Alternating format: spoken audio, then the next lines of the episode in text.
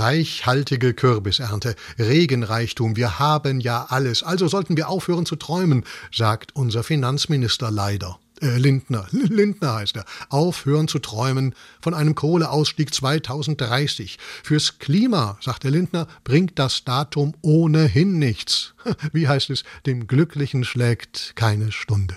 Von Christian Lindner zur Politik. Lob für Robert Habecks Rede gegen den Antisemitismus. Lob auf praktisch allen Kanälen. Gut so. Freilich. Habeck wirkt stark, weil die anderen Politiker eben, also mit der Sprache, da spielen die in einer niedrigeren Liga als Habeck und Natürlich kann auch mal der Drittligist Saarbrücken gegen den Champion Bayern München gewinnen. Blödes Beispiel. Kurz. Die anderen Politiker tun sich mit dem gerade Aussprechen schwerer. Bundespräsident Steinmeier zum Beispiel. Wir sollten auch nicht verfallen in einen Generalverdacht gegenüber allen Muslimen.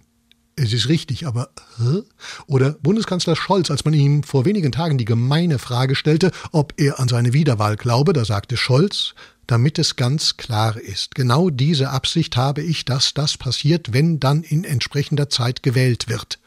Damit das Gleis vielleicht ins Deutsche übersetzen? Egal, gute Rede von Robert Habeck, man konnte sie verstehen, Prädikat genau mit Sinn. Das nun mit Now and Then zu übersetzen, werde ich nicht tun.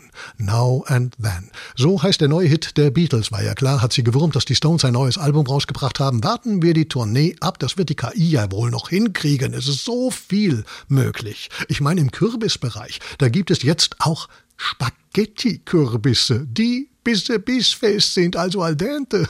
Das dauert ein bisschen. Bis bald. Bye bye.